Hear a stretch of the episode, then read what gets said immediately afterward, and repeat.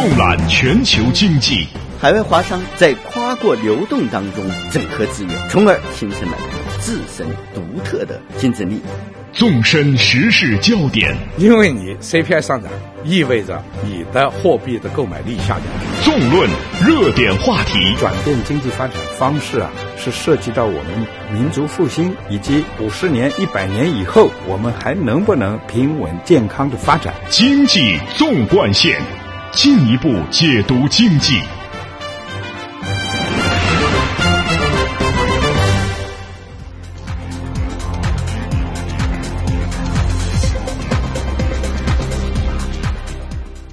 把握中国发展脉动，进一步解读经济。您好，听众朋友，欢迎您收听《经济纵贯线》，我是田威。您好，我是张雪。《经济纵贯线》今天继续为您送上权威的信息发布、专家的分析解读，还有中国社会消费最新动向的深入探讨。马上来听一下今天节目的主要内容。广东省省长表示，粤港澳自贸区设想获中央支持，将择机向国务院正式申请。这个目标覆盖中国经济最发达的广东、香港、澳门三个省区的自由贸易区，对广东及港澳地区意味着什么？哪些行业个股又将从中受益？中国经济交出今年一季度成绩单，国内生产总值十二万八千二百一十三亿元，同比增长百分之七点四，增长幅度的逐季回落是进入中高速增长的中国经济必须经历的阶段。如何判断增长速度是否滑出目标区间，或者说经济是否仍在合理区间？专家带来详细解读。二零一三中国电影市场票房两百亿元人民币，这个数字刺激中外电影人的心。在此背景之下，第四届北京国际电影节盛大开幕，引来各方关注。打造中外电影人交流新平台的同时，期待电影将对我们的经济领域带来更多利好。本期经济纵贯线与您共同关注。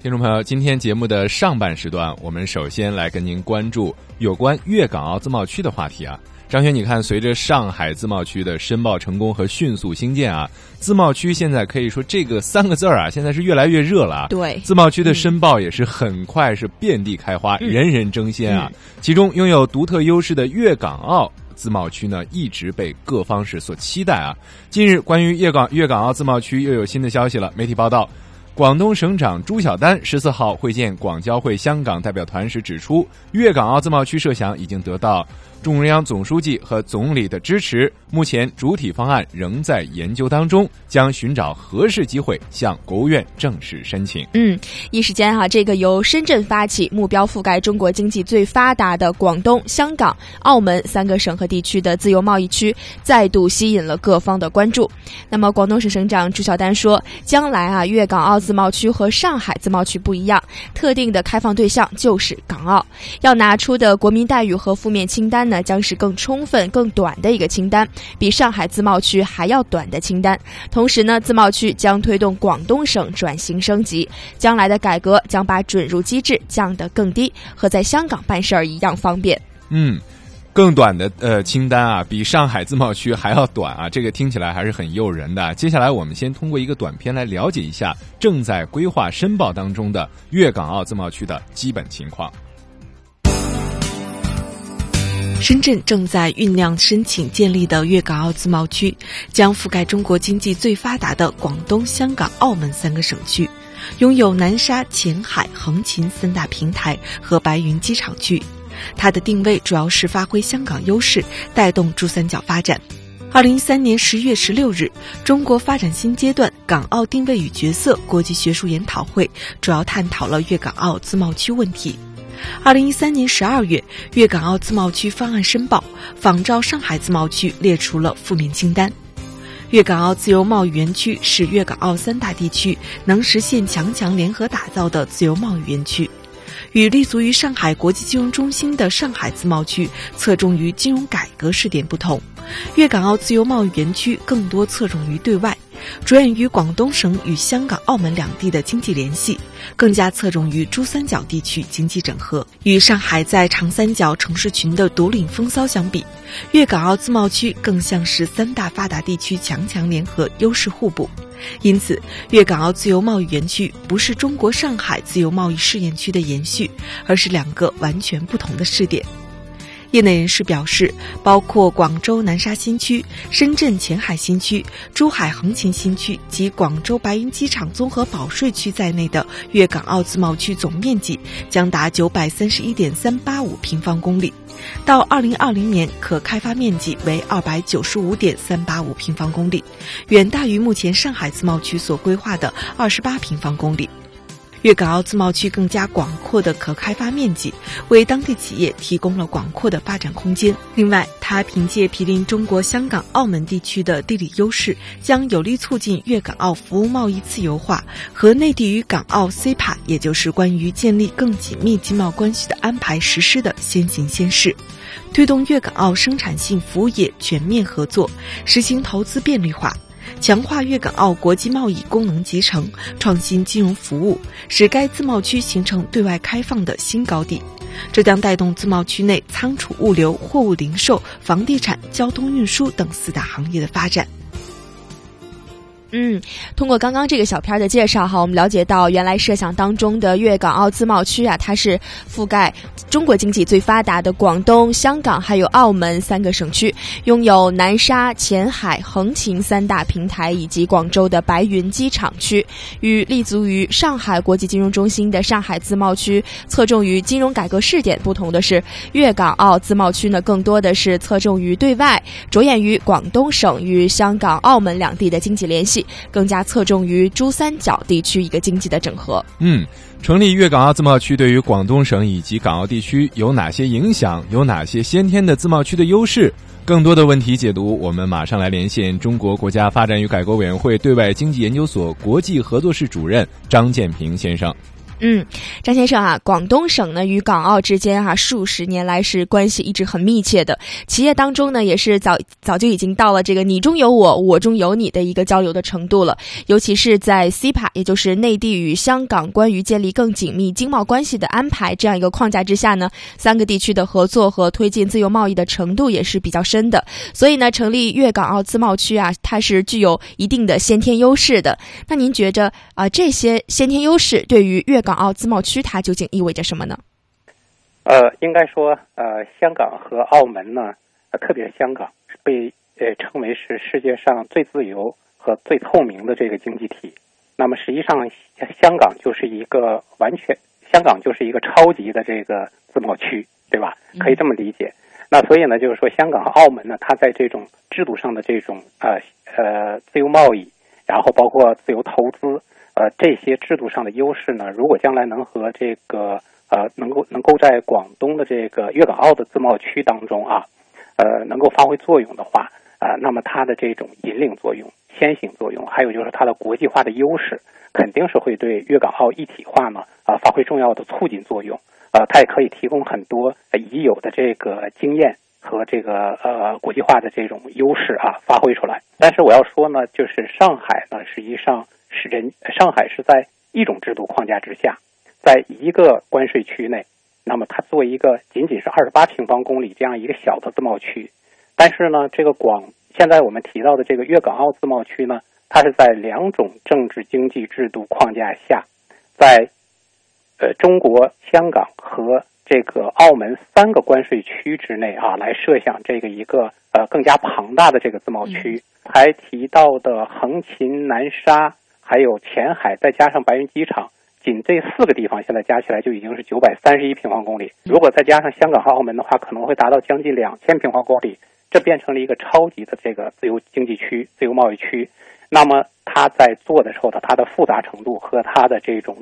挑战就更大、更难。嗯张先生啊，广东省长朱小丹呢，他曾经表示说，广东啊，今年第一季度的贸易压力是非常大的，出现比较大幅度的一个进出口贸易的下滑，负增长百分之二十。那广东省呢，每年占到全国总体进出口贸易额的大概是四分之一。那么按照今年啊，中国提出的百分之七点五的一个进出口贸易的增速的目标，广东省呢，今年至少需要完成百分之二点五的一个增速的任务，而港澳投资啊，占到广。广东利用外资当中一个最大的份额了，所以说呃，有人说稳住了港澳，就是稳住了一大块。那么由此我们也可以看出哈，粤港澳自贸区其实对于广东省的意义是非常重要的。那您可不可以给我们大家介绍一下哈？总体来说，成立粤港澳自贸区能给广东省带来什么？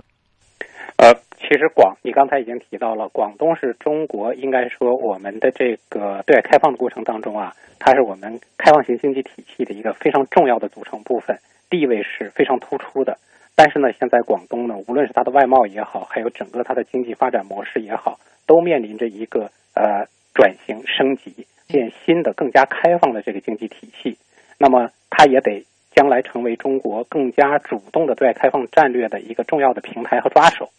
那为了实现这样的一种转变，那就意味着呢，它不能仅仅是做一个呃制造业的基地，它必须将来向既是制造。又是服务共举的这样的一个发展模式去转变，那么它也需要有一个更加开放这个市场环境。那我想呢，就是如果我们有了粤港澳的这样的一个自贸区，那么呢就可以给它一种制度上的这种变革和突破，那么更加自由的、更加开放的这样的一个经济环境，那么一定呢会使得呃香港、澳门和广东呢它的这个粤港澳的一体化的进程呢得到一个迅速的推进。那么三地的优势互补和合作会互动。就能够把我们的呃珠三角地区呢打造成为中国对外开放的一个新高地。嗯，您刚刚谈到了说这个粤港澳自贸区啊，可以给广东省带来一个更加开放和广阔的市场，以及啊与众不同的、与原有体制不同的一些政策方面的一些突破哈。那么我们再来看一下港澳方面，您觉得粤港澳自贸区的成立会给香港和澳门带来什么呢？呃，其实澳门、香港和澳门呢，它都是一个就是城市经济体。呃，尽管它是一个就是这种高度国际化的经济体，那么这样的经济体呢，它的服务业的比重是非常高的。比如说，香港的服务业的比重呢，高达百分之九十五以上。呃，那这样的经济体呢，它一定要寻求它的这种服务对象。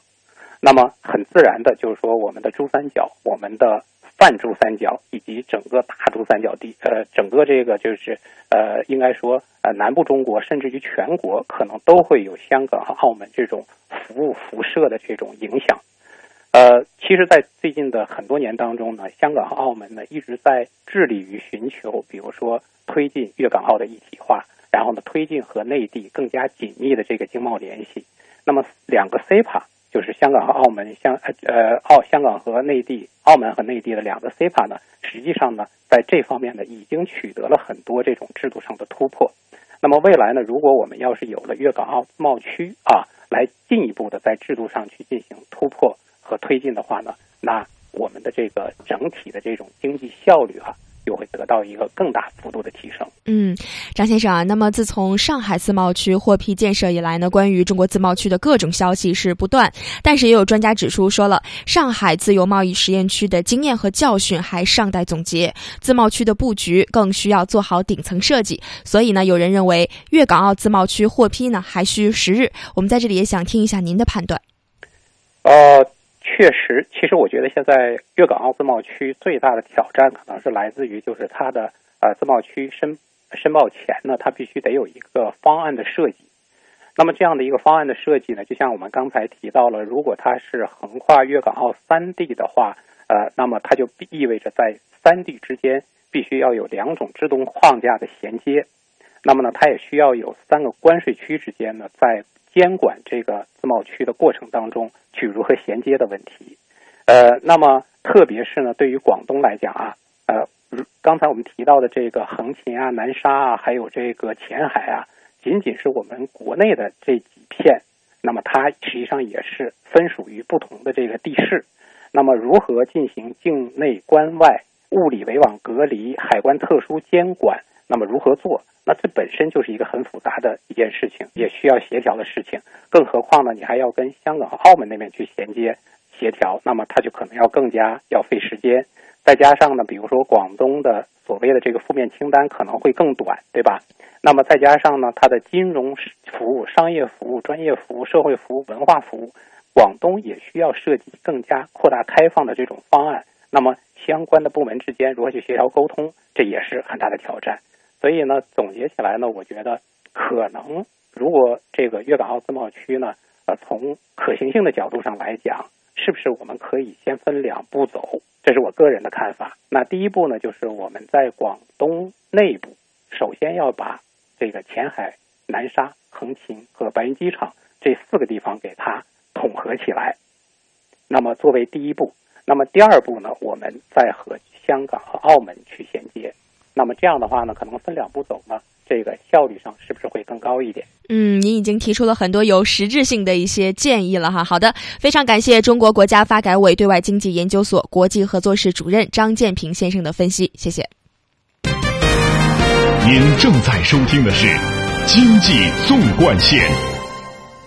听众朋友，您现在正在收听的是由张雪和田薇为您带来的《经济纵贯线》。今天节目的上半时段，我们和您共同关注的是。呃，粤港澳自贸区的最新的一些消息啊，在节目开始的时候，我们也提到了广东省省长朱晓丹十四号会见广交会香港代表团的时候指出，粤港澳自贸区的设想已经得到了中共中央总书记习近平和呃国务院总理李克强的支持。其实，在今年两会召开期间啊，粤港澳自贸区的申报也曾经受到了关注。在两会期间举行的一场新闻发布会上，呃，国家发展与改革委员会主任徐绍史就表示。对于深圳正在酝酿申请建立粤港澳自贸区，他认为上海自贸试验区去年九月份挂牌到现在，整个运行很顺利。他所承担的先行先试的责任，就是要拿出可复制、可推广的自贸试验区的经验。他的管理模式基本上是准入前国民待遇加上负面清单的模式。随着上海自贸区探索的进一步深化，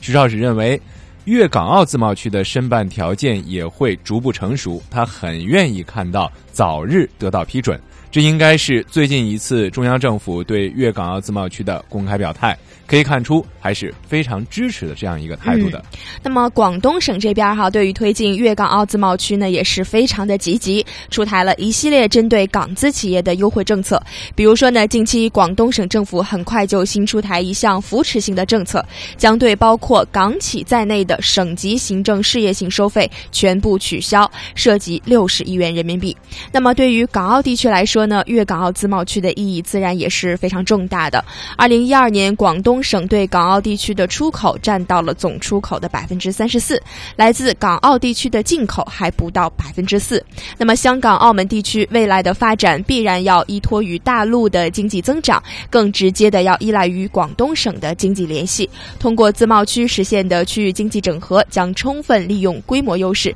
范围优势，极大的促进港澳地区的发展。嗯。更重要的是啊，限制港澳地区发展的主要因素，比如说有限的土地，还有昂贵的劳动力，而这些资源啊，广东省都有。自贸区的设立就相当于间接扩展了香港、澳门地区的行政区域，并且为港澳提供了相对廉价的劳动力，港澳地区将获得新的活力。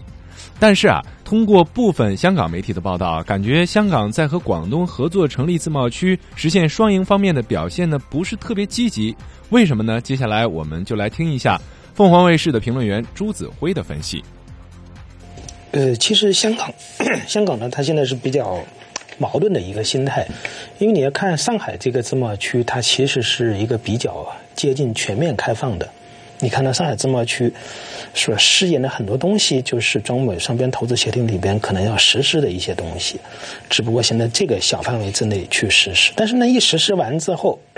香港长期在这个内地的一个对外开放体制当中所享有的一个桥头堡的这个功能，就会受到一个极大的削弱。嗯哼，所以呢，香港现在是挺矛盾的。嗯哼，呃，但是我觉得这个香港本身，他对这个自贸区和中国全面对外开放和深化改革这种决心和这个深度缺乏足够的研究，所以它总是一个患得患失。因为知道那个趋势不可逆转的话，那你就应该是更加。去及早参与这个趋势，对吧？而不是老想着算计自己那些个别的利益怎么样？呃，从中国的总体布局来看，因为我们知道广东是改革开放的前沿阵地，嗯，然后特别是深圳啊，还有这几个，呃，前海、横琴、南沙，他们都是 在历次的这个，呃，国家不同的这个部门批呃推出的这个特殊监管海关特殊监管区域里边，都是排在前列的。那么现在呢，是被上海的这个自由贸易试验区给拔了头筹，所以这几个区域怎么办？其实，呃，广东方面也好，我想，包括中央方面也好，对这个是有很清楚的认识的。它必须要尽快的启动，但现在其实已经启动，它它是作为一个个体在不同的地方启动。你比如说像这个金融的对外开放，前海其实做的比上海那个自贸区做的还快，做的这个量还大。那么这个司法领域，比如说仲裁等领域的改革，上海在自贸区的这个总体方案当中只是提到了。还没有实施细则，而前海这边他已经做了，已经进行仲裁了。嗯，那那么这个仲裁员其实就是香港这边的这个法官，呃，他来担任这个这个仲裁员。所以就下一步就是说，广东方面怎么去恢复呃他的这个改革开放的前沿阵地很重要，就是获得中央的这个准许去推进。呃，自由贸易试验区在广东尽快来推出，就是在原来这几个分散的基础上，再可能打包成了一个更高规格。嗯，虽然哈粤港澳自贸区呢现在还没有被官方最终的确定，但是广东、香港和澳门大珠三角地区自由贸易合作的序幕早已经拉开了。有消息称，粤港澳自贸区呢将积极扩大服服务业对于港澳开放，发展新型国际贸易方式，探索建设现代金融服务创新区，推进政府职能转变，营造法治化、国际化的营商环境，打造 CPA 升级版和海关特殊监管区域的一个升级版。那么究竟？粤港澳自贸区方案通过还需要多久呢？还存在哪些建设的困难？我们来听一下记者郭少丹的介绍。